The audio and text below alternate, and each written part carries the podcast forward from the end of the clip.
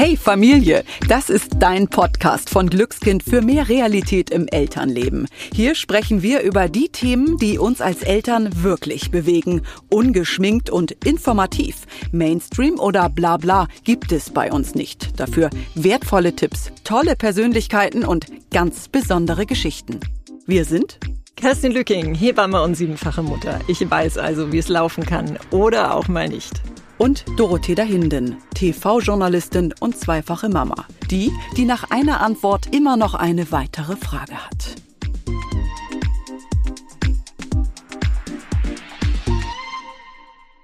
Rechtstexte sind für viele von uns ja eher so zum Abgewöhnen. Verschachtelte Sätze, die wir oft zehnmal hintereinander lesen müssen, bevor sie überhaupt einen Sinn ergeben.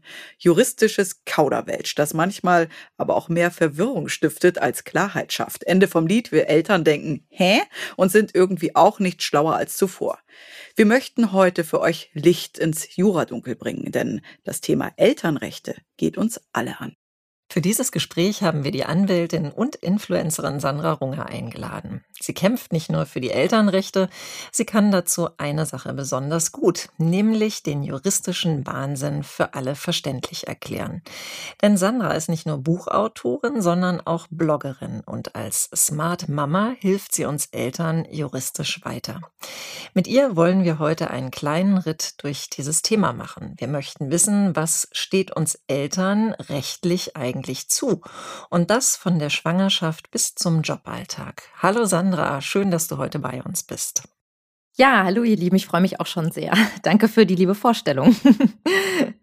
Liebe Sandra, viele der Hörerinnen und Hörer kennen dich inzwischen ja wahrscheinlich. Spätestens seit der Initiative Pro Parents ist dein Name ja viral gegangen, beziehungsweise haben auch sämtliche Medien über dich berichtet. Bitte erklär uns doch einmal im ersten Schritt, worum geht es bei der Kampagne und was ist das Ziel von Pro Parents? Ja, also ich versuche mich da kurz zu fassen, was nicht sehr einfach ist. Ähm, das Ganze hat uns ja jetzt äh, monatelang beschäftigt und tut es immer noch. Ähm, Ziel der Kampagne Pro Parents ist, dass wir Eltern besser schützen vor Benachteiligungen im Job. Und daher ist unsere Idee und unser Ziel, Elternschaft als Diskriminierungsmerkmal in unserem allgemeinen Gleichbehandlungsgesetz zu verankern. Das ist quasi unser Diskriminierungsgesetz oder Antidiskriminierungsgesetz besser gesagt. Und ähm, wir haben ähm, oder haben natürlich versucht, durch die Petition da ein Zeichen zu setzen ähm, möglichst viele Eltern dazu zu bewegen, ähm, sich äh, durch eine Unterschrift zu der Thematik zu bekennen, diese Thematik auch medial natürlich weiter nach vorne zu bringen, weil es ist ein strukturelles Problem. Eltern werden im Job benachteiligt und das ist einfach noch viel zu wenig an der Öffentlichkeit. Und ähm, Genau, das ist äh, gerade das, was wir machen und äh, auch noch weiter betreiben werden. Ganz platt gefragt, was würde es denn für uns Eltern bedeuten, ähm, würde, würde dieses Diskriminierungsmerkmal aufgenommen werden? Also wir hätten ähm, einen Schutz, der ganz klar gesetzlich definiert ist, eine ganz klare gesetzliche Aussage, die besagt, ähm, Eltern dürfen im Job nicht benachteiligt werden. Damit meinen wir natürlich Mütter und Väter, weil wir auch merken, dass es immer mehr Väter mhm. betrifft. Mhm. Und ähm, das kann natürlich ähm, in ganz vielerlei Hinsicht konkret äh, wichtig sein für Eltern, zum Beispiel wenn sie ihren Job verlieren nach dem Wiedereinstieg, wenn sie eine Kündigung bekommen, wenn sie versetzt werden, wenn sie degradiert werden. Also all diese Dinge, da gibt es ähm, die Möglichkeit, dann dagegen vorzugehen. Und was wir natürlich fast am allerwichtigsten dabei finden, ist, dass dadurch auch Pflichten für Unternehmen entstehen und so der Anreiz geschaffen wird, sich familienfreundlicher auszugestalten. Eigentlich ist es ja total verrückt, oder als ich am Anfang ähm, von eurer Kampagne erfahren habe, darüber gelesen habe, habe ich gedacht, Wahnsinn, wir haben 2021 und wir sprechen über Diskriminierung. Ich habe irgendwie gedacht, dass das eigentlich schon ganz klar ist, dass wir Eltern die Rechte haben. Bin ich mit diesem Gedanken alleine? So ein bisschen? Also war das ja. einfach naiv, sage ich mal? Nee, gar nicht. Also ähm, man wundert sich natürlich und man schüttelt den Kopf. Und was wir ja immer so ähm, erschreckend finden, ist, dass es ja so wenig Zahlen dazu gibt. Und das ist auch ein ganz großes Problem natürlich häufig in der Argumentation, weil das kennt ihr ja bestimmt auch. Ihr habt mal Geschichten gehört oder habt es selber erfahren. Also das ist ja nichts, was jetzt irgendwie äh, äh ein Exotenproblem ist, ein Exotenthema. Ne? Das ja. ist Das ist Alltag in deutschen Unternehmen. Und ähm, es gibt natürlich schon auch einen Schutz. Das sind natürlich jetzt sehr juristische Feinheiten, die, glaube ich, jetzt an der Stelle zu weit führen würden, aber sie reichen eben nicht aus und es gibt Schutzlücken. Und dieses Bewusstsein fehlt einfach. Und ähm, Aktuell gibt es ja auch eine EU-Vereinbarkeitsrichtlinie, die bis nächstes Jahr umgesetzt werden muss in Deutschland. Die bietet da auch nochmal Anlass, genau darauf zu schauen, schützen wir in unseren Gesetzen Eltern und auch Fürsorgeleistende generell ähm, ausreichend vor Benachteiligung. Und wir können uns das nach unserer Auffassung natürlich nicht erlauben. Und das ist etwas, was wir einfach äh, ändern müssen. Sandra, wie ist denn das Feedback der Eltern auf eure Kampagne und vor allen Dingen, wie weit seid ihr denn bisher mit der Kampagne gekommen? Also das Feedback war toll, wir haben einen Nerv getroffen. Wir haben uns ja auch während der Corona-Zeit dazu entschieden, die Kampagne zu starten. Und da haben wir ja auch beobachtet, dass sich Benachteiligungen häufig nochmal verschärft haben. Vor allem natürlich auch, weil Unternehmen umstrukturieren, weil alles äh, sehr viel schwieriger wird. Die wirtschaftlichen Folgen von Corona, die, äh, die sind ja an wenigen Unternehmen noch vorbeigegangen. Und ähm, wir haben sehr viele Zuschriften bekommen. Es hat sehr viele Eltern bewegt. Viele haben uns gesagt, ich wusste ja gar nicht, dass das eigentlich eine Benachteiligung ist. Ich habe es irgendwie so hingenommen. Das fanden wir zum Beispiel krass. Und äh, wir kriegen immer noch tagtäglich Zuschriften.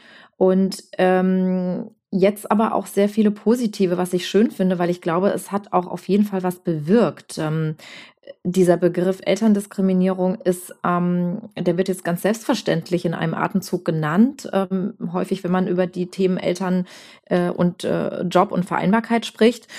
Und ähm, ich glaube, das hat auch den vielen Eltern den Rücken gestärkt, was wir ja auch wollten, dass sie wirklich auch ermutigt werden, ähm, ihre Rechte wahrzunehmen oder auch entsprechend sich hinzustellen und zu sagen, nein, das ist nicht in Ordnung, das kann ich so nicht akzeptieren und ähm, äh, ja, einfach ein, äh, dass, dass sie einfach ein neues Selbstbewusstsein haben. Das finden wir auch sehr wichtig. Also habt ihr quasi das Wort Diskriminierung ähm, richtig da in diesem Bereich für Eltern auf eine Bühne gehoben ne? und das salonfähig gemacht, dass Eltern eben auch äh, wachgerüttelt werden.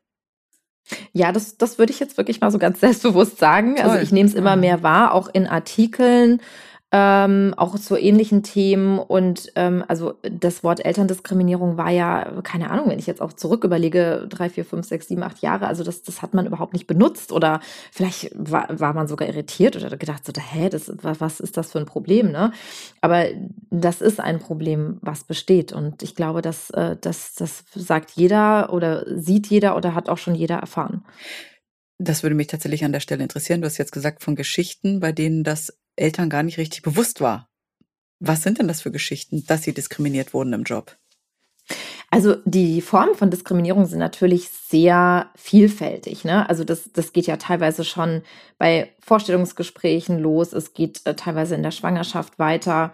Das sind natürlich Tatbestände, die, die, die im äh, Antidiskriminierungsgesetz derzeit schon über das Merkmal Geschlecht erfasst werden, weil natürlich eine Schwangerschaft ähm, untrennbar mit dem Geschlecht verbunden ist. Ähm, besonders heftig ist es dann aber in der Elternzeit. Ne? Also dass man einfach ähm, zurückkommen möchte an seinen Job, plötzlich degradiert wird, ähm, ein, äh, nicht mehr den gleichen Job ausüben darf, ähm, weniger Gehalt bekommt, dass Verträge, befristete Verträge, die während der Elternzeit auslaufen, nicht verlängert werden. Es sind auch die kleineren Sachen, abfällige Bemerkungen. Ähm, das passiert im Übrigen auch oft Vätern, ne? die dann irgendwie, keine Ahnung, als Weicheier oder Kollegenschweine bezeichnet werden, wenn sie länger als zwei Monate in Elternzeit gehen. Ähm, oder auch solche Dinge, da hatte ich neulich auch einen Fall, den ich äh, also auch irgendwie absurd fand. Ähm, es gab so ein äh, Karriereprogramm äh, für Nachwuchsführungskräfte und ähm, da, da wurde tatsächlich auch ein Vater ausgeschlossen, weil er in Elternzeit gegangen ist. Ne? Oder eine Mutter, die wurde eingearbeitet, gerade in einen neuen verantwortungsvollen Job, hat dann mitgeteilt, dass sie schwanger ist und dann hat man die Einarbeitung beendet. Okay. Also solche Sachen. Ne? Das, ist, das, ist, das ist sehr facettenreich und es geht aber auch weiter. Also das kann auch bei älteren Kindern sein, ne? wenn das Kind häufig krank ist oder man früher gehen muss oder die Kita oder die Schule oder irgendwas streikt oder nicht funktioniert oder jetzt haben wir ja gerade das Quarantänethema ständig. Ähm, und dann kriegt man abfällige Bemerkungen oder ähm, ja, schlimmstenfalls auch vielleicht eine Kündigung, weil man halt einfach irgendwie gerade nicht performt oder nicht verlässlich ist als Arbeitskraft. Also das mhm. kommt alles vor. Du hast ja auch eine eigene Geschichte, die du mitbringst. Wie sieht die denn aus? Ja, das ist, äh, das ist ja einfach auch so gruselig, wenn ich überlege. Also mir ist das ja auch passiert und das ist jetzt schon zehn Jahre her. Ähm, genau, und bei mir war es äh, so, dass ich am ersten Tag nach der Elternzeit mit meinem großen Sohn an den ähm, Arbeitsplatz zurückgegangen bin. Ganz normal. Ich dachte, alles äh, ist in Ordnung, alles äh, funktioniert super.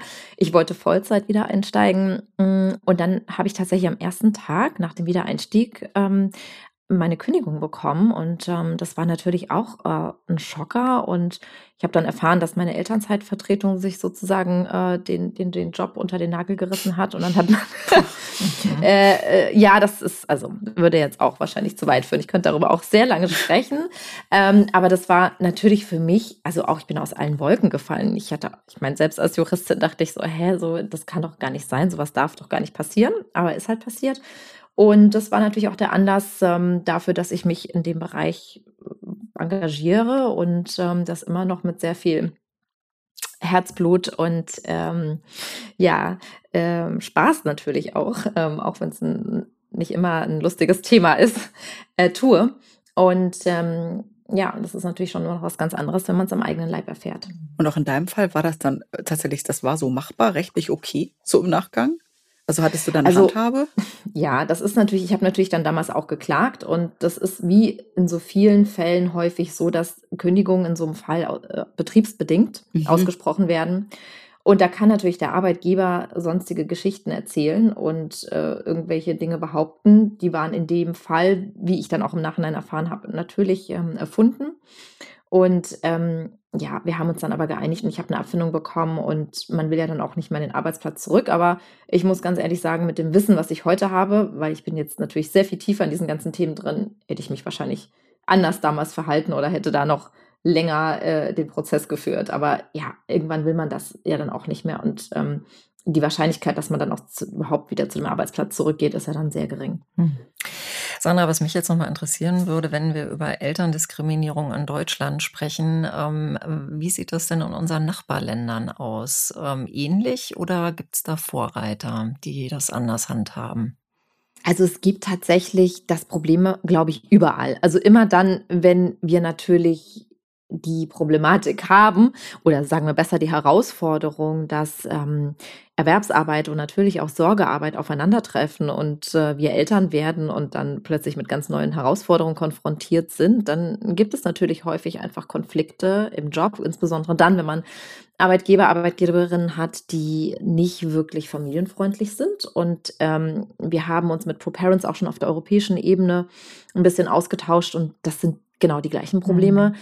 Ähm, interessant äh, finde ich, da kann ich als Beispiel unser Nachbarland Österreich nehmen. Die haben tatsächlich im Diskriminierungsgesetz ausdrücklich schon ähm, Eltern oder Kinder erwähnt, dass niemand aufgrund der Tatsache, dass er Kinder hat, benachteiligt wird. Und das haben wir zum Beispiel noch nicht so klar in unserem Gesetz. Ne? Also bei uns steht zwar was von Schwangerschaft und äh, Geburt, das äh, ist aber letztendlich nur ein sehr kurzer Zeitraum, aber ähm, die, die, die Gefahr, also diese, diese Angriffsfläche quasi, äh, weil man einfach andere Verpflichtungen hat, familiäre Verpflichtungen, die geht ja sehr viel länger. Ne? Also die dauert ja noch über die Elternzeit und dann, wie gesagt, auch noch bei älteren Kindern fort. Und das ist nicht mitgedacht worden damals. Und auch äh, mögliche Diskriminierung am Merkmal Geschlecht festzumachen, ist auch aus unserer Sicht nicht mehr zeitgemäß, weil ja auch immer mehr Väter Verantwortung übernehmen und wir das ja auch wollen. Und gerade die Väter, die ja lange in Elternzeit gehen und sich einbringen wollen und Fürsorgearbeit übernehmen, die müssen ja auch geschützt werden. Das ist sehr wichtig. Also wenn wir jetzt mal, ich sag mal, einmal das umdrehen und mal die Brille eines Arbeitgebers, einer Arbeitgeberin aufsetzen, was macht denn für die Eltern als weniger, in Anführungsstrichen überspitze mal weniger wertvoll, weil wir bringen doch so viele Kompetenzen mit. Also ich finde so gerade Familienmanagement und so, ich habe das Gefühl, ich schaffe viel mehr und habe ich mit Kerstin auch schon drüber gesprochen, sagst ja auch ja und Sandra, du bestimmt auch in kürzester ja. Zeit und als vorher. Also was, was ist denn da in Anführungsstrichen das Problem? Ja, absolut. Also da bin ich natürlich total auf eurer Seite. Also ich weiß auch nicht, ich, ich, was ich alles hier irgendwie ständig mache und äh, Stichwort Mental Load, ne, was, ja. was wir alles irgendwie in unserem Kopf verarbeiten müssen. Äh, also absolut bin ich, also es ist auch absolut meine Meinung. Ähm, also ich glaube, es gibt natürlich mehrere Probleme und da muss man natürlich auch mal ganz realistisch drauf gucken. Ähm, wenn äh, Eltern, und das sind natürlich immer noch häufig die Mütter, eine Zeit lang aus dem Job raus sind. Ja, das kann ja ein Jahr sein, vielleicht auch ein halbes Jahr, ein Jahr ist so der Durchschnitt, glaube ich, oder anderthalb Jahre derzeit in Deutschland. Also ich hatte jetzt eine Statistik Mütter 14,5 äh, Monate raus, ne, in Elternzeit. Da passiert natürlich eine Menge, gerade in den aktuellen Zeiten. Und das sollte man, glaube ich, auch im Hinterkopf haben. Also wenn man wiederkommt, ist einfach der Job und die Arbeitsumgebung nicht mehr die gleiche. Ähm, die Frage ist dann aber, äh, auch aus Arbeitgebersicht, wie geht man damit um? Und ich stelle immer fest, jetzt auch aus der anwaltlichen Praxis, dass einfach viel zu wenig geredet wird darüber. Und ähm, dann kommen tatsächlich die Vorbehalte ähm, von Arbeitgebern, Arbeitgeberinnen, die ich oft auch beobachte, naja, also ständig Kind krank, oh, dann wollen die in Teilzeit, dann in Teilzeit funktioniert der Job nicht, ähm, da ist ein Kind, naja, dann kommt ja bald das zweite, ähm, Kita-Streik, äh, nicht verlässlich und äh, mit Gedanken woanders und äh, also solche Gedanken. Und das sind aber auch ähm, ja Vorurteile. Und ähm, häufig sind es natürlich auch noch die Frauen, die das trifft. Und das ist für mich dann auch schon, das sind schon noch Rollenbilder, die da so da drin stecken, weil das sind mhm. ja häufig auch Dinge, die Vätern gegenüber überhaupt gar nicht thematisiert werden. Ähm, und das, das ist, ein, ist ein Problem. Und da finde ich es aber auch schade, dass man sich nicht so fühlt, als ob man in einem Boot sitzt, weil ja. andererseits ist ja ein Interesse eines Arbeitgebers auch Fachkräfte beizubehalten. Und ähm, wir haben ja einen Fachkräftemangel. Und ähm, dann so mit diesen Vorurteilen da reinzugehen und ähm, dann zu sagen, na ja, also äh, Teilzeit funktioniert ja gar nicht, ohne vielleicht sich mal ernsthaft auf Augenhöhe hinzusetzen und zu überlegen, hm, na ja, vielleicht könnte es ja doch klappen oder wir machen Jobsharing oder ähm, vielleicht machen, kriegst, kriegen wir das mit dem und dem Aufgabenbereich und mit der Organisation hin. Sowas passiert leider viel zu selten. Das passiert, aber es passiert viel zu selten, weil es wird einfach nicht gut äh, kommuniziert und ähm, ja, also auch einfach diese Chancen eröffnet. Also es fehlt diese Flexibilität irgendwie im Blick auf auf Eltern. Ja, ne? genau. Also das ist irgendwie, das ist wie so eine Schablone, die darauf gelegt wird an Vorurteilen. So fühlt sich das gerade an. Ja, genau. Also klar, man muss, man, es ist natürlich so, es gibt ja gewisse Lebensabschnitte und als verantwortungsvoller Arbeitgeber, Arbeitgeberin muss man ja auch gucken, dass man diese Lebensphasen seiner Arbeitnehmerin und äh, durchgeht und mitgeht und versucht, ähm, sich darauf einzustellen. Und ähm, das muss ja nicht immer was Negatives sein, ja, sogar ganz im Gegenteil. Wie gesagt, Stichwort neue Kompetenzen. Äh, Verantwortungsübernahme und ähm, neue Perspektiven. Und man kann ja auch wachsen oder man kann wenn der Job nicht mehr da ist, dann probiert man einfach halt mal einen neuen aus. Und wenn der Arbeitgeber sagt, nee, also das passt gar nicht, dann macht man es halt mal auf Probe und guckt. Und aber solche Modelle fehlen oder auch ähm, das Vertrauen mit Homeoffice oder mit flexiblen Arbeitszeiten. Das ist viel zu wenig da. Ja. Sandra, wenn wir uns jetzt mal so einzelne Punkte äh, anschauen, wie Eltern im Job diskriminiert werden können, also es fängt ja schon im Bewerbungsgespräch an, dass letztendlich Fragen nach der Kinderplanung kommen oder ähm, eben auch zur eventuellen Schwangerschaft. Gib doch mal so Beispiele und dann vielleicht auch ähm, äh, einzelne Tipps, wie man oder rechtliche Tipps, wie man sich dann verhalten soll oder kann. Ja, Bewerbungsgespräche finde ich ein super Beispiel. ähm, das ist, äh, das, das, also das ist ja wirklich ein bisschen gruselig, weil das fängt ja ab einem gewissen Alter einfach an. Also gerade natürlich bei einer Frau, ne? also selbst wenn sie noch keine Kinder hat, weil man dann oft so spürt, oh Gott, äh, jetzt äh, werde ich wahrscheinlich mit dem Thema vielleicht konfrontiert. Ähm, also es ist ja grundsätzlich so, man darf zu diesem Thema eigentlich gar nicht befragt werden. Und man hat auch bei diesem Thema ein, ein sogenanntes Recht zur Lüge. Ja, also wenn äh, beispielsweise die Frage aufkommt, bist du schwanger? Und man ist es vielleicht sogar, dann darf man lügen. Ja, und das darf einem auch später nicht zum Nachteil ähm, äh, gemacht werden, wenn man dann tatsächlich einen Arbeitsvertrag unterschreibt. Ja, also man ist da schon sehr stark geschützt.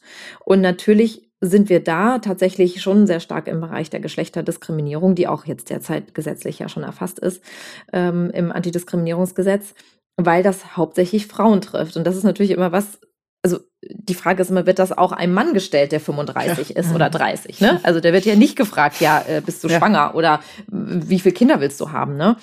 Mm, also das äh, sollte man wissen, da muss man sich ganz selbstbewusst aufstellen. Und ähm, wenn man natürlich schon Kinder hat oder auch eine Elternzeit im Lebenslauf drin ist, dann, dann ist es ähnlich. Ne? Dann kommt man ja häufig auch in dieses Dilemma, gibt man die Kinder an im Lebenslauf? Ja, nein. Ich tendiere ehrlich gesagt eher dazu nein. Und auch die Elternzeit da rauszunehmen. Ähm, weil, wie gesagt, äh, die Frage ist, würde das ein Mann machen oder äh, will man verhindern, dass es thematisiert wird? Ne? Aber ich weiß, das ist ein sehr kontroverses Thema. Das sehen auch viele Eltern anders oder viele fühlen sich so, als ob sie etwas verleugnen.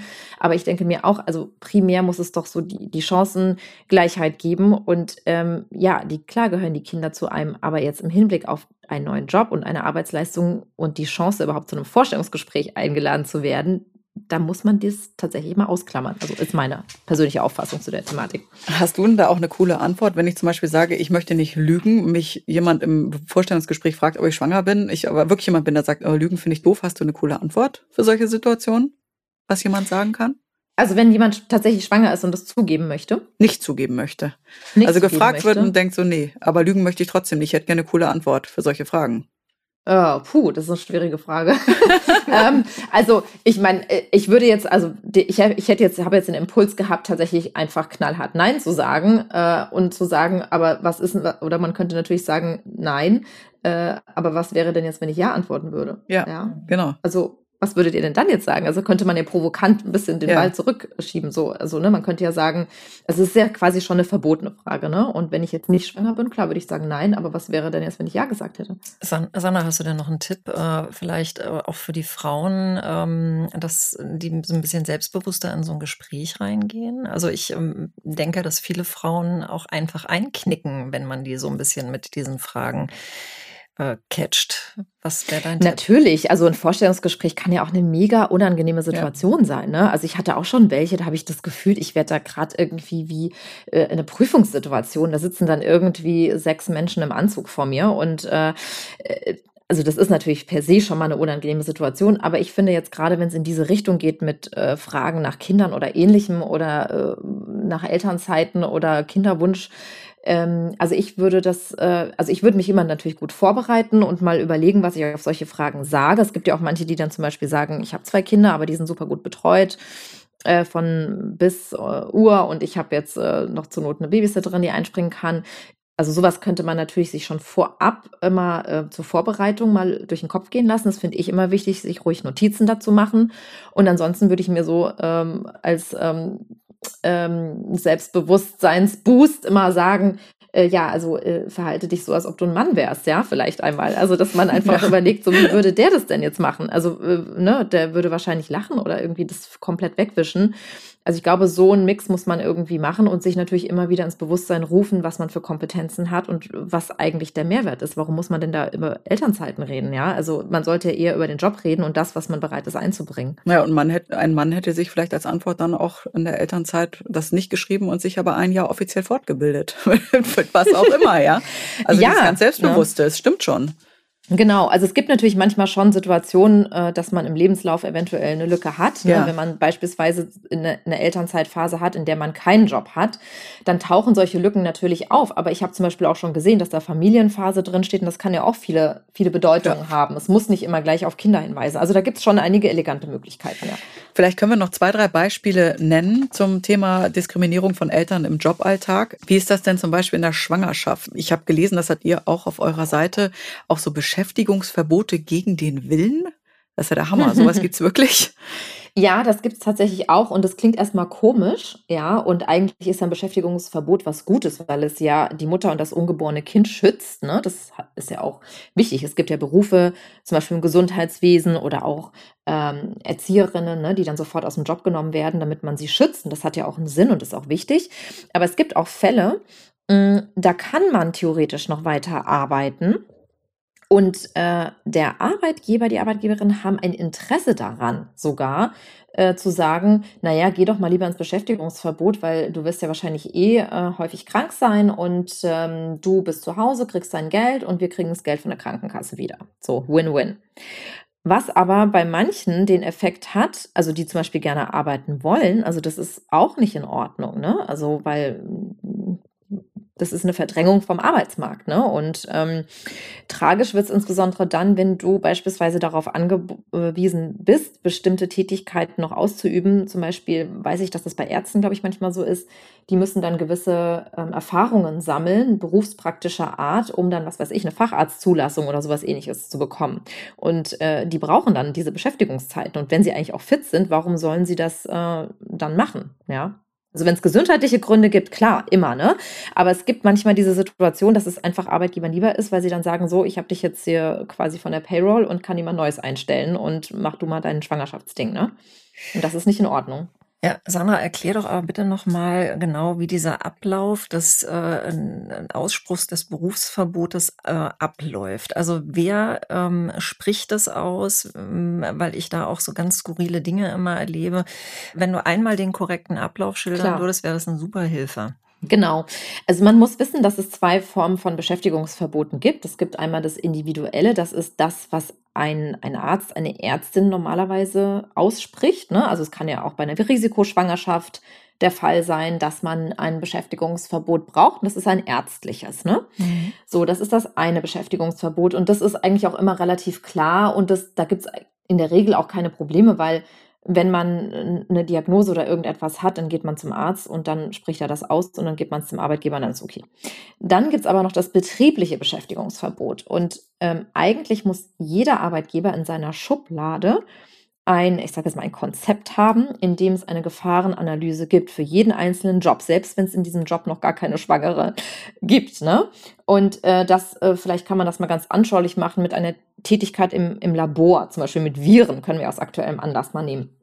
Genau, also wenn das deine Tätigkeit beispielsweise ist, dann muss ja der Arbeitgeber ähm, sich überlegen, was ist denn, wenn ich hier die äh, Labormitarbeiterin, wenn die plötzlich schwanger wird, das ist ja gefährlich, wenn die hier mit Viren oder was auch immer hantiert. Was passiert dann?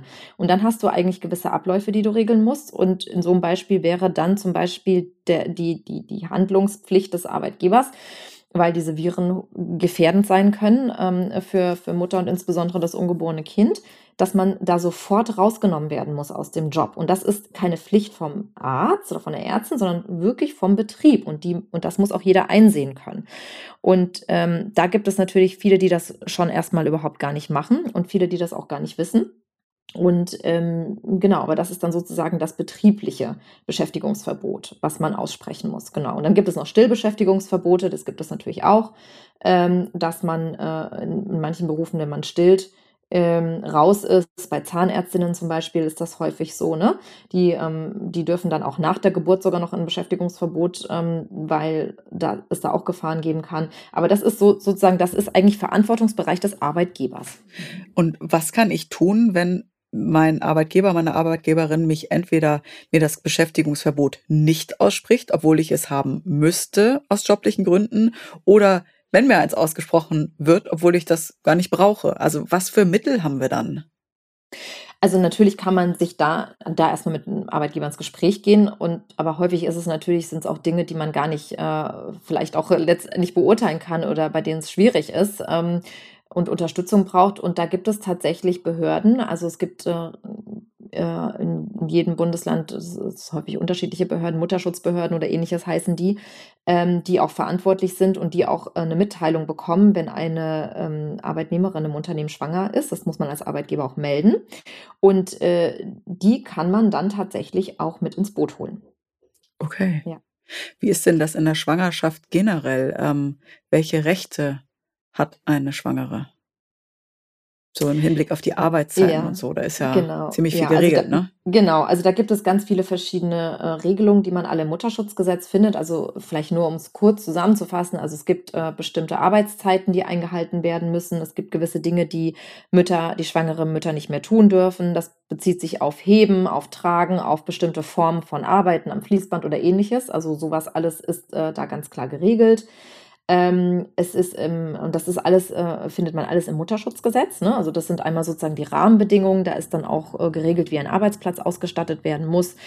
Ähm, da ist natürlich ganz wichtig der äh, Sonderkündigungsschutz drin. Also sobald man ja schwanger ist, darf man nicht einfach mehr so gekündigt werden. Da gibt es ein Kündigungsverbot Kündigungen sind zwar möglich, aber nur mit behördlicher Genehmigung. Ähm, da kommt auch wieder diese berühmte Mutterschutzbehörde. Mhm. Das ist, sind äh, häufig die gleichen Behörden, die da ähm, ein Wörtchen mitzureden haben ins Spiel. Und ähm, ja, und dann geht es natürlich auch äh, rund noch um das Thema Stillen, um die Leistungen äh, während der Mutterschutzzeit. Das sind, äh, es gibt ja verschiedene finanzielle Unterstützung, weil auch wenn man jetzt in Beschäftigungsverbot ist, bekommt man ja weiter sein Geld oder zumindest Mutterschaftsleistungen. Ähm, und ähm, genau, also das ist so einmal im Galopp das Wichtigste, was es dort an, an rechtlichen Rahmenbedingungen gibt.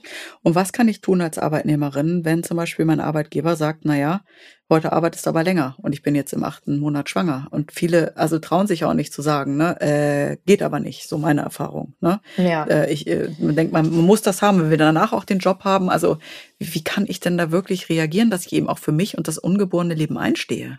Ja, das ist total schwierig. Also ich, also ich finde, es ist eine sehr schwierige Abwägungsfrage, weil auf der einen Seite hat man ja die, das, die, die, die gesundheitlichen Fragen und auch natürlich, man will auch sich und sein ungeborenes Kind schützen. Auf der anderen Seite sind es vielleicht existenzielle Fragen oder man fühlt sich verpflichtet. Aber ich glaube, da muss man sich ganz klar für das Erste entscheiden. Ne? Also die Gesundheit hat Vorrang und nicht selten ist es in solchen Fällen tatsächlich so, also wenn man sich überfordert fühlt oder das Gefühl hat, irgendwie kommt man hier nicht auf einen Nenner, ähm, dass man dann tatsächlich überlegt, weil das oft auch noch psychische Folgen hat, ähm, dann, dann gehen die Frauen sehr häufig natürlich auch äh, zu Ärzten lassen sich ein Beschäftigungsverbot, ein individuelles aussprechen. Ähm, ich finde aber trotzdem immer generell, dass man natürlich, weil das manchmal so ein bisschen auch wie so eine Flucht wirkt, ne? Ähm, ich finde das schon wichtig, dass man auch ähm, seinen Vorgesetzten hinweist auf die Thematik. Und ähm, wenn es in einem Unternehmen beispielsweise einen Betriebsrat gibt, kann man da natürlich auch äh, den zum Beispiel einbinden oder um Gespräche bitten und äh, darauf hinweisen, dass man zu den und den Zeiten nicht arbeiten darf. Und man kann auch natürlich sagen, ich, nee, ich arbeite da nicht mehr, ich gehe jetzt. Und da hat ein Arbeitgeber jetzt auch nicht die Möglichkeit, eine Abmahnung auszusprechen, weil man nicht zur Arbeit kommt oder schlimmstenfalls eine Kündigung. Natürlich wird das der wird es schlechte Stimmung geben vielleicht, aber mhm. ähm, äh, rechtlich hat er da keine Handhabe. Aber wäre das auch so dein Rat, wenn wir jetzt nochmal so Punkte betrachten wie Diskriminierung im Fall von, was du, glaube ich, von auch als Beispiel schon hattest, Ablehnung von Teilzeitanträgen oder dieses Degradieren, wenn ich wieder in den Job komme oder finanzielle Nachteile habe? Ist der erste Schritt darüber sprechen? Offen sein, ansprechen? ja, also ich, ich bin schon natürlich immer dafür, weil ähm, es zu versuchen, auf der Kommunikationsebene erstmal zu lösen. Und wir haben auch tatsächlich Beispiele, bei ProParents hat das geklappt. Ähm, aber es funktioniert natürlich nicht immer, weil es erfordert auch eine gewisse Gesprächsbereitschaft von äh, Arbeitgeber, Arbeitgeberinnenseite ähm, und natürlich auch mit auf Augenhöhe darüber zu sprechen. Und, ähm, und ich glaube, man, es ist ja, man muss es einfach ein bisschen abwägen. Ne? Kein Fall ist ja wieder andere und kein Unternehmensumfeld oder ähm, Arbeitsumfeld ist das gleiche. Ich würde es immer versuchen und ich würde aber zum Beispiel schon schauen, dass ich mir jemand mit reinnehme in solche Gespräche, das nicht alleine führe mit einem Arbeitgeber oder einer Arbeitgeberin. Ich würde gucken, dass ich da vielleicht äh, ein Mitglied äh, Betriebsrat mit reinnehme oder vielleicht eine Gleichstellungsbeauftragte oder einen Zeugen zur Not. Ne? Und so würde ich das erstmal versuchen. Und ähm, ich habe jetzt auch gerade hier einen Fall gehabt mit einer Mandantin, die hat da sehr gut recherchiert und hat äh, dann ihrem Arbeitgeber genau gezeigt, äh, warum sie der Auffassung ist, dass das jetzt nicht in Ordnung war mit der Versetzung. ja. ja. Darf das kann man ein, natürlich machen. Ja. Darf ein Arbeitgeber das so machen, Teilzeitantrag äh, ablehnen oder einen degradieren? Ja, das Echt? darf. Also Teilzeit darf ein Arbeitgeber ablehnen. Ja. Also äh, bei der Teilzeit ist es ja so, dass du nicht automatisch einen Anspruch hast, ne? sondern erst, äh, wenn das Unternehmen mehr als 15 Mitarbeiter hat. Und selbst dann kann er das aus dringenden betrieblichen Gründen ablehnen. Und das ist natürlich auch schwierig, weil was sind dringende betriebliche Gründe? Ne? Ähm, da gibt es natürlich einige Beispiele von der Rechtsprechung, aber es ist auch immer wieder eine Einzelfallsache. Der Fall muss geprüft werden und äh, man muss einfach gucken, was, ähm, äh, wie die Situation ist. Und da ist man natürlich auch immer in diesem Dilemma, dass man dann eigentlich klagen müsste. Das ist ja das einzige Mittel, was man hätte, weil der Antrag ist abgelehnt. Schön. Und man ist der Auffassung nicht gerechtfertigt. Dann muss man eigentlich klagen. Und das machen natürlich viele nicht, weil im laufenden Arbeitsverhältnis zu klagen ist natürlich schwierig. Dann ist es ja sowieso schon gleich äh, vorbei und zerrüttet. Ähm, in so einem Fall kann man natürlich gucken, also das rate ich immer bei einer abgelehnten Teilzeit, ähm, dass man, ähm, man kann sich arbeitslos melden, das wissen viele nicht, oder man kann auch zum Beispiel woanders arbeiten. Also man kann sich die Genehmigung einholen, dass man zum Beispiel einen anderen Job ausüben kann in dieser Zeit. Und ähm, das machen natürlich auch viele, ja. Aber es ist natürlich schon ärgerlich und die Frage ist, äh, wie verhält man sich oder wie fordert man da seine Rechte ein? Ne? Und ähm, das ist, äh, weiß ich, dass das für sehr viele eine schwierige Situation ist. Sandra, gibt es denn präventive Maßnahmen, die ich ergreifen kann, um äh, Diskriminierung quasi proaktiv zu vermeiden? Also ich sage jetzt nur mal sowas in Richtung Rechtsschutzversicherung etc. Was wären denn deine Tipps? Ja, also genau, das, was du genannt hast, ist natürlich schon mal sehr wichtig, weil äh, es ist natürlich schade, wenn man sich den, den Rechtsschutz nicht leisten kann. Und gerade im Arbeitsrecht gibt es Sonderregelungen. Da müssen die Parteien immer ihre Kosten selber tragen. Das heißt, das würde ich auf jeden Fall empfehlen. Ich sage auch immer zum äh, zur Geburt oder zum Babyshower äh, sollte man sich das auf jeden Fall schenken lassen, wenn man es mhm. noch nicht hat. Also gerade wenn man in einer Festanstellung ist. Ähm, und natürlich kann man auch gewisse Dinge vermeiden, indem man einfach auch schaut, wenn man in die Elternzeit geht, dass der ganze Papierkram gut abgedatet ist. Ne? Also ich sehe immer wieder, dass zum Beispiel die Arbeitsverträge nicht mehr aktuell sind, weil, und da steht zum Beispiel nicht mehr die aktuelle Jobbezeichnung. Das ist mhm. aber zum Beispiel für den Wiedereinstieg super wichtig. Ne? Also, um der Degradierung jetzt, vorzubeugen, oder? Genau, naja, natürlich. Ne? Ja. Und da, oder auch eine, so, eine Stellenbeschreibung oder ein Zwischenzeugnis, wo auch genau deine Aufgaben nochmal aufgelistet sind, weil dann kannst du ja dann umso konkreter sagen, hey Leute, guckt mal bitte, hier das und das und das, das waren doch meine Aufgaben und das war meine Jobbezeichnung und hier meine Stellenbeschreibung und jetzt soll ich das machen. Also das geht aber ehrlich gesagt nicht, weil das ist, sorry, das ist ein Vertragsbruch, ja, wenn ihr mich jetzt hier irgendwie als, also ich sage immer vom äh, Head of People zum Head of Kaffee kochen ja. degradiert, ja? ja. Also und dann und dann kannst du aber wunderbar diese Unterlagen rausziehen. Ob das im Endeffekt was bringt, weiß man nicht. Aber du hast auf jeden Fall schon mal eine wesentlich stärkere Verhandlungsposition, wenn du genau nachweisen kannst, ähm, was du getan hast. Und das glaubt ihr nicht, wie oft das in der Praxis äh, nicht passiert oder nicht be äh, bewiesen werden kann. Und ähm, ich empfehle auch immer, dass man sich nochmal so ein Organigramm oder sowas, äh, bevor man in die Elternzeit geht, aufmalt. Also so, wo bin ich verortet, auch in der Unternehmenshierarchie, ne? So, ähm, das, weil sowas ändert sich auch oft und ähm, also solche Dinge, da kann man schon so ein bisschen darauf hinwirken.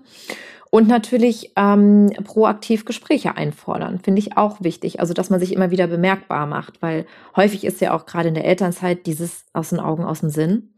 Und, ähm, und dann finden, also auch gerade ein aktueller Fall von mir, dass eine wirklich heftige Unternehmensumstrukturierung fand in der Elternzeit statt. Und, ähm, und da wurde aber die, die Arbeitnehmerin nicht mitgedacht in dieser Umstrukturierung. Und die wurde da einfach irgendwie vergessen. Und ähm, sie ist der, der Auffassung gewesen, weil auch Stellen neu ausgeschrieben worden sind, ähm, oder Angebote, wohin zu wechseln. Wenn sie nicht in Elternzeit gegangen wäre, wäre sie vielleicht dahin gewechselt oder dorthin eben nicht gewechselt, ja. Und das sind so Sachen, ähm, sich bemerkbar machen. Ne? Und so drei bis vier Monate vom Wiedereinstieg würde ich das auch wirklich ganz, ganz, ganz stark einfordern, zu sagen, so, ich würde mich gerne treffen, äh, damit wir besprechen, wo ich wieder eingesetzt werde, was sind meine Aufgaben, ähm, wer, wer ist denn jetzt mein Vorgesetzter, weil ich habe gehört, der und der ist nicht mehr da. Also das kann man ruhig machen. Und ähm, das leider, also gibt es da auch oft auch eine Blockadehaltung, ähm, aber auch nicht immer. Und ähm, man kann, ist dann natürlich sehr viel besser vorbereitet und will ja auch wissen, was einen da so erwartet. Ne? Sandra, könnte man sich denn ähm, so ein Organigramm vom Arbeitgeber auch äh, mal gegenzeichnen lassen, so dass man quasi schon mal so ein Zeichen setzt? Hallo, hallo, ich habe mich hier äh, mit meiner Position auseinandergesetzt, nur dass du weißt, ähm, auf dich kommt was Unangenehmes zu, wenn ich äh, wiederkomme und ich werde hier weggeschossen von meiner äh, Stelle oder ähm, ist das jetzt falsch gedacht? Ähm, also man kann es natürlich machen, aber ich glaube tatsächlich, dass da äh, wahrscheinlich, also das, das ist natürlich ein gewisses Misstrauen oder Angst, die da mhm. schon so mit reinspielt. Mhm. Das kann natürlich irgendwie auch falsch ankommen. Ähm, das muss man natürlich abwägen, ob das Sinn macht oder nicht. Also wenn vielleicht da schon Drohgebärden kommen, so nach dem Motto, naja, pf, Elternzeit, äh, wir sehen dich eh nicht mehr wieder, dann, äh, ich sag mal, wenn schon solche Geschosse aufgefahren werden, dann kann man sich vielleicht doch überlegen, sowas auch mal zu tun oder sich äh, zumindest irgendwie, ja, irgendwie nochmal versuchen, dass man es in verbindlichen Formen kriegt oder nochmal bestätigt.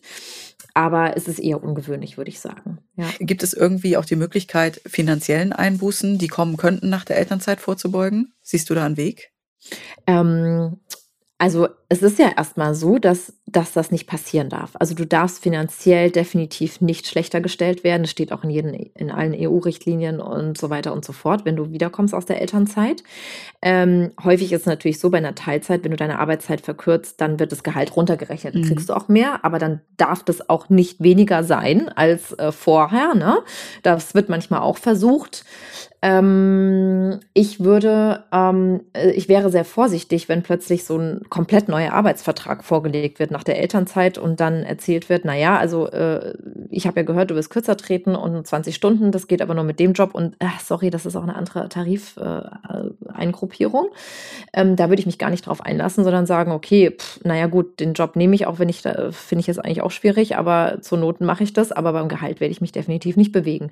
Da, das muss man auch nicht. Also da ist man auch ähm, geschützt und das, da darf es seitdem man stimmt dem Ganzen zu, weil man das ja. will, Gibt es natürlich manchmal auch. Es gibt ja auch die Eltern, die sagen, ich will bewusst jetzt komplett mal zurück, äh, kürzer treten und das ist auch für mich jetzt erstmal in Ordnung für eine kurze Zeit und äh, ich mache lieber sehr viel, etwas mit sehr viel weniger Verantwortung und nehme dafür auch Gehaltseinbußen in Kauf. Aber das geht nur, wenn man es einvernehmlich quasi als neuen Vertrag aufsetzt. Aber alles, was sich im Rahmen des alten Arbeitsvertrages bewegt, da darf man ans Gehalt nicht ran. Im Gegenteil, ich würde versuchen, äh, auch mal nach den Gehaltsperspektiven zu fragen. Ja, wie sieht es denn aus äh, nach dem Wiedereinstieg? So, ich, ich ja, klar, ich komme jetzt erstmal rein und äh, wann, wann führen wir denn die nächsten Gespräche zur Gehaltsentwicklung?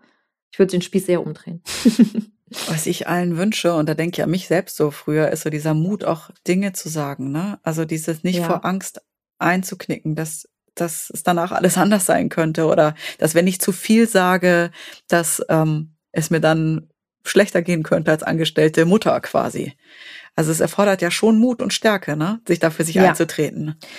Absolut und ähm, ich kann das auch total nachvollziehen, dass es nicht immer einfach ist, aber ich glaube, man muss sich einfach ähm, bewusst machen, man ist kein Bittsteller, wenn man da wieder zurückkommt nach der Elternzeit, sondern ähm, man macht eigentlich ganz normal weiter. Wiederum die Frage, würde ein Vater oder ein Mann so denken? Ne? Ähm, und ich finde schon, oder ich habe zumindest den Eindruck, dass auch gerade jetzt, vielleicht hängt es auch ein bisschen mit der Corona-Krise zusammen, dass Eltern sich doch sehr stark bemerkbar machen, dass die Tendenz, das merke ich auch bei meinen Beratungen, dass sehr viele Eltern doch sehr viel mutiger geworden sind oder sehr viel stärker oder vehementer ihre Rechte einfordern. Und ähm, klar, das erfordert Mut und es sind auch natürlich super unangenehme Situationen. Aber wenn man, äh, man kann sich ja vielleicht auch zusammentun, also auch mehrere Eltern im Unternehmen oder wenn man mit irgendwas nicht äh, zufrieden ist. Und ähm, ich finde, es ist eher ein Zeichen von Stärke, zu zeigen, ähm, dass man sie mit etwas, wenn man mit etwas nicht einverstanden ist, dass man sich dagegen wehrt. Und wie man das kommuniziert und wie man es dann anbringt, ist natürlich nochmal die andere Frage. Ja, aber ich kann dazu nur alle ermuntern. Also es ist ja auch nichts Schlimmeres, als da irgendwas runterzuschlucken, mit dem man nicht happy ist. Wisst ihr, was ich so gerade gegen Ende unseres Gesprächs nochmal cool finden würde, wenn wir drei nochmal überlegen, was können wir Eltern sagen, warum sie so gut sind im Job? Also welche Skills haben wir uns angeeignet? Ja, darüber denke ich gerade nach. Also ich finde wirklich, das eine ist so Organisation. Mehr, also ich schaffe mehr in letzter Sekunde und das hatten wir vorhin ja schon mal in kürzester Zeit. Was würdet ihr noch sagen? Also ich hatte tatsächlich schon zweimal die Erfahrung, dass ich den Job gekriegt habe, äh, weil äh, quasi gesagt wurde, du hast sieben Kinder, du musst Struktur haben und äh, das geht wahrscheinlich bei dir alles zack, zack. Und ähm, wo ich gesagt habe, ja, das ist auch so und ähm, ich äh, glaube, ich bin auch für den Job geeignet. Und dann, bums, durfte ich unterschreiben. Ja, also. Ja, super. Ja. Nee, also ich, also ich würde es nochmal ergänzen, so Belastbarkeit finde ich ja, auf jeden auch. Fall ein ja, Thema, weil Fall. ich meine, und Multitasking sind wir mhm. ja, also das ist das, das Schulen, auch wenn es natürlich nicht immer so toll ist, aber das ergibt sich einfach so, ne? Mit Kindern, man muss so viele Dinge gemeinsam äh, denken, äh, beachten. Und ich glaube auch, ähm, ja, verhandlungstechnisch ist man, glaube ich, auch ja. ganz gut. Also ich weiß ja nicht, wie es euch geht, aber ich muss mit meinen Kindern täglich verhandeln. Täglich. Über alles mögliche. Medienzeit, Süßigkeiten äh, keine Ahnung, irgendwas tun oder nicht tun oder äh, ich habe Bauchweh, nicht in die Schule, so, hm. Also ja, da gibt's doch jeden Tag so eine Situation. Sandra, ich würde jetzt gerne noch eine letzte Frage stellen. Und zwar, wir haben ja schon über Kommunikation geredet. Wenn Kommunikation mit dem Arbeitgeber nicht mehr möglich ist und auch nichts mehr hilft, was ist dann der nächste Schritt? Der nächste Schritt ist wahrscheinlich zum Anwalt zu gehen. Wie sieht dann das Prozedere aus? Und was mich auch noch brennend interessiert, ist äh, die Frage, wie geht es überhaupt den Eltern, wenn sie gegen den Arbeitgeber geklagt haben? Gehen die da noch gerne hin oder ähm, ruckelt sich dann alles wieder zurecht oder hat sich's dann in den meisten Fällen? Ähm, ja, also ähm, klar, wenn man wirklich große Probleme hat und man kommt nicht mehr weiter, also ich würde wirklich tatsächlich, wenn es irgendwie möglich ist, erst alles ausprobieren, was innerbetrieblich sozusagen möglich ist. Ne? Also wie gesagt, ich hatte ja schon angesprochen, es gibt ja auch Stellen in größeren Unternehmen, ähm, kleineren leider eher selten, aber es, äh, man kann auch mal eine Gleichstellungsbeauftragte heranziehen oder doch nochmal den Betriebsrat mit ins Boot holen oder mal schauen, was die ganzen Compliance und äh, Code of Conducts und Diversity-Programme und so weiter da ruhig mal reingucken. Also so, so, da gibt's manchmal auch interessante Dinge, die man da rausziehen kann und mal dem Arbeitgeber vor Augen halten kann, dass äh, das irgendwie gerade nicht so zusammenpasst, was da gerade passiert. Ähm, also sowas würde ich immer versuchen, erstmal auszuschöpfen. Das kann manchmal sehr langwierig sein. Ähm, wenn es natürlich Fristen sind oder existenzielle Themen, die schnell geklärt werden muss, dann hat man natürlich auch nicht ewig Zeit. Ähm, dann gibt es natürlich äh, immer erstmal die Möglichkeit, sich generell stau zu machen. Da kann man auch mal auf die Seiten des Familienministeriums äh, gehen. Die sind inzwischen auch sehr gut. Ähm, natürlich gerne mal auf meinem Blog vorbeischauen. Ähm, und ansonsten, wenn smart-mama.de, ne? Genau, smart-mama.de. ja, genau, kann man an der Stelle sagen. Ähm, und ähm, ja, und natürlich kann man dann auch Ultima Ratio äh, zum Anwalt gehen ähm, und dann wird der oder diejenige natürlich schauen, den Fall analysieren und überlegen, welche Schritte möglich sind. Aber dann hat das natürlich nochmal eine ganz andere Eskalationsstufe. Bei manchen Fällen ist das unabwendbar, bei manchen anderen kann es natürlich auch was kaputt machen. Das muss man dann individuell entscheiden. Ich bin manchmal auch als Beraterin im Hintergrund. Ähm, und dann ist natürlich zu deinem, der, der zweiten Frage, also es ist doch eher so, dass wenn man natürlich klagt, macht man das meistens dann, wenn man da eh nicht mehr zurück will. Das ist so meine Erfahrung. Und deswegen ist es häufig so, dass man nicht wieder zurückkommt. Aber es hat es natürlich auch schon gegeben, dass man mit anwaltlicher Hilfe Dinge erreicht hat und dann doch noch an einem Job sitzt oder vielleicht doch die Teilzeitstelle bekommen hat. Ähm, das ist auch nicht ganz ausgeschlossen, obwohl man natürlich sich dann auch bewusst sein muss, dass es dann da auch schon mal einen Knacks gegeben hat. Ne? Aber ich habe das auch schon erlebt. Also es gibt auch wirklich, äh, das passiert natürlich auch häufig in, in, in, äh, bei größeren Unternehmen, ähm, dass man dann doch äh, das Gehalt bekommen hat, was einem dazu steht, ähm, oder dass man äh, nicht versetzt worden ist oder dass man äh, die Teilzeit durchbekommen hat. Ne? Und natürlich möchtest du am Ende ja auch noch ein gutes Arbeitszeugnis haben, wenn du dann wechselst. Und mit, hast du da noch ja. einen Tipp dafür? Also ich meine, wenn das dann soweit ist, das ist ja dann auch nochmal so ein Bauchweh-Thema, ne? Ja, also natürlich, wie gesagt, äh, Zwischenzeugnis hatten wir vorhin ja, auch schon genau. kurz gesprochen. Das ist super wichtig, weil man darf von einem Zwischenzeugnis bei einem Abschlusszeugnis nicht ohne weiteres abweichen. Ach, ja, also das ja. hat schon so eine gewisse, wir Juristinnen sagen, Bindungswirkung. ja. äh, und das heißt, also deswegen rate ich da eigentlich wirklich routinemäßig immer, immer ein Zwischenzeugnis sich ausstellen zu lassen, weil dann schützt man sich schon ein bisschen, weil wenn da plötzlich was ganz anderes drin steht, wird es schwierig. Das muss dann der Arbeitgeber ganz genau begründen. Und ansonsten, äh, klar, also wenn man jetzt, wenn es jetzt wirklich hart auf hart kommt und man Aufhebungsverträge oder irgend sowas äh, oder Abwicklungsverträge vereinbart, dann kann man sich natürlich auch immer reinnehmen lassen, dass man ein sehr gutes Zeugnis bekommt oder das Zeugnis sogar schon vorschreiben, ja. Liebe Sandra, wir finden dein juristisches Know-how in deinem Buch Don't Worry Be Mommy. Wir finden dich auf Instagram äh, als Smart Mama und natürlich auf der Webseite von Pro Parents. Und ich glaube, dass äh, da jeder äh, einfach mal nachgucken kann äh, nach deinen tollen Tipps, wenn er Hilfe braucht. Wir bedanken uns ganz, ganz herzlich bei dir für dieses tolle Gespräch. Du hast viel Input gegeben für unsere Hörerinnen und Hörer und wünschen dir alles Liebe. Vielen Dank, Sandra. Ja, ja danke. Hat äh, ganz viel Spaß gemacht, mit Vielen euch Dank. zu sprechen. Wir freuen uns, wenn dir unser Podcast gefallen hat. Hast du Fragen, Anregungen oder Themenwünsche? Dann schreib uns doch gerne eine Mail an podcast.glückskind.de und Glückskind mit UE. Außerdem findet ihr in den Streaming-Portalen unter Glückskind weitere Audioformate wie Kinderhörspiele, Kinderlieder oder Einschlafgeräusche.